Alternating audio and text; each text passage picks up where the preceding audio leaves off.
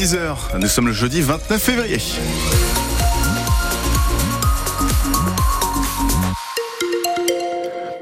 Et les infos de 10h, c'est avec Justine Sauvage. Bonjour Justine. Bonjour. À cinq mois des JO de Paris, Emmanuel Macron inaugure ce matin le village olympique à Saint-Denis.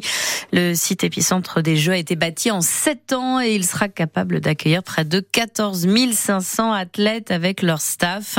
Le président de la République, euh, dont la dernière visite sur le site remontait à octobre 2021, à une époque où ce village n'était qu'un immense chantier sortant de terre, va donc symboliquement couper aujourd'hui euh, le ruban de ce euh, village olympique. Des Césars au Sénat, l'actrice Judith Godrèche s'exprime, elle, devant les sénateurs à propos du silence entourant les jeunes victimes de violences sexuelles.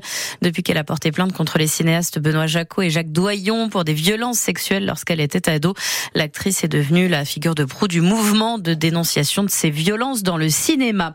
Les sénateurs qui ont voté hier l'inscription de l'IVG comme liberté garantie dans la Constitution. Rendez-vous maintenant lundi après-midi à Versailles où le Parlement sera réuni en congrès pour entériner définitivement ce changement historique pour les femmes en France. Le procès de l'attentat de Strasbourg s'ouvre aujourd'hui devant la cour d'assises spéciale de Paris pendant cinq semaines. Quatre hommes seront jugés accusés d'avoir joué un rôle dans la fourniture d'armes aux terroristes. C'était le 11 décembre 2018. Shérif Shekat a tué cinq personnes et blessé 11 autres en plein marché de Noël.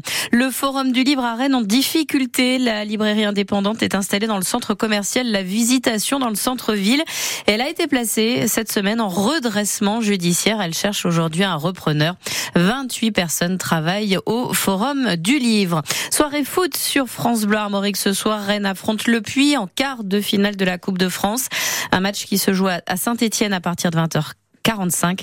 C'est dès 20h15 à vivre pour l'avant-match sur France Bleu Armorique avec François Rosy et Valentin Plat. Et puis en mer, Armel Lecléache est reparti ce matin après euh, un incident sur son maxi euh, populaire euh, hier soir, une voie d'eau sur sa coque centrale. Thomas Coville doit lui franchir vers midi la ligne d'arrivée de l'Arkea Ultimate Challenge au large de Brest. Il se classera alors deuxième de la course derrière Charles Caudrelier qui est arrivé premier mardi.